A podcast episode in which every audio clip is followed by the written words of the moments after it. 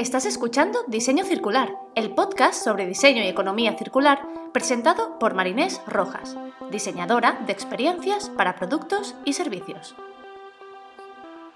En este espacio, Marinés junta su pasión por la creación de negocios con su amor por el planeta y el hacer las cosas de otra manera.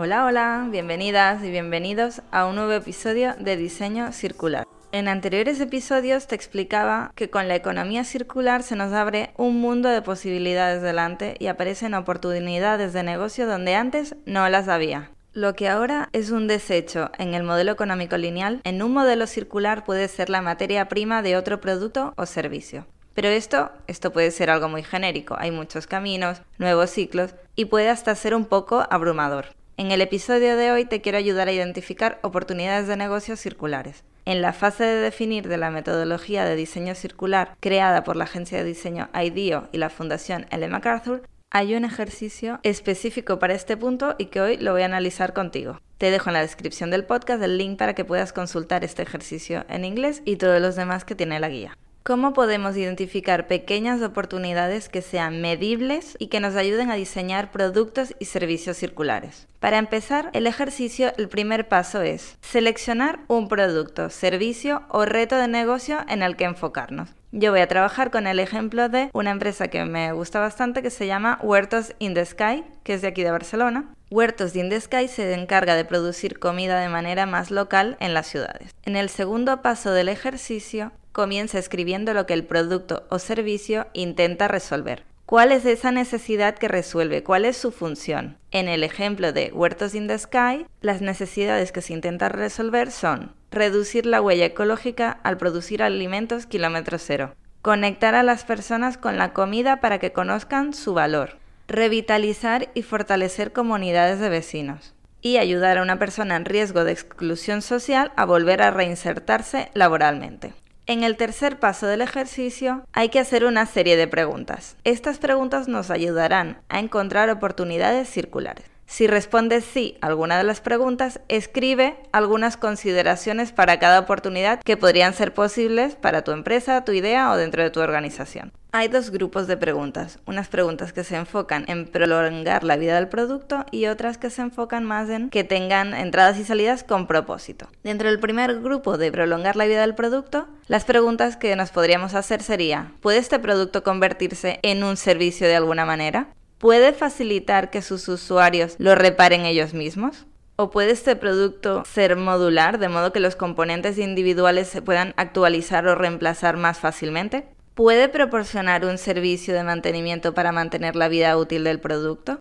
¿O puedes a lo mejor trabajar directamente con su fabricante para restaurar sus productos después del primer ciclo de uso? Estas son algunas preguntas en función de si se adecua o no, ir marcando sí o no, y en las que sí, ampliar la información para considerar cómo esta oportunidad podría ser posible. Dentro del otro grupo de preguntas, ¿se puede utilizar residuos o materiales reciclados para sus materiales? ¿Se puede obtener alguno de sus materiales más localmente?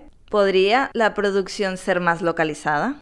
¿Se podría minimizar el flujo de residuos que produce el producto? ¿O podría el producto contribuir al biociclo de alguna manera? Si nos centramos en el ejemplo de Huertos in the Sky, en este grupo de preguntas contestaríamos que sí a la pregunta de si se puede obtener alguno de sus materiales más localmente, ya que este es uno de los objetivos que se quiere conseguir. Si se puede producir de forma más localizada, esto también sería posible ya que se quiere hacer en las propias ciudades ¿Y se podría minimizar el flujo de residuos que produce este producto? pues se podría también, ya que si es algo tan localizado y tan kilómetro cero, donde las personas viniesen a recoger el alimento, podrían traer sus propios recipientes, por tanto no habría que generar todo este residuo de packaging, por ejemplo. El cuarto paso del ejercicio es que, de acuerdo con las consideraciones que hemos tomado para cada de estas oportunidades, ¿hay alguna de las oportunidades que destaque como una buena opción para empezar? ¿Cuál crees que tiene más potencial y aporta valor para clientes y negocios? Puede ser útil que en esta parte puedas recibir feedback de otros miembros de la organización para decidir en qué oportunidad te vas a enfocar.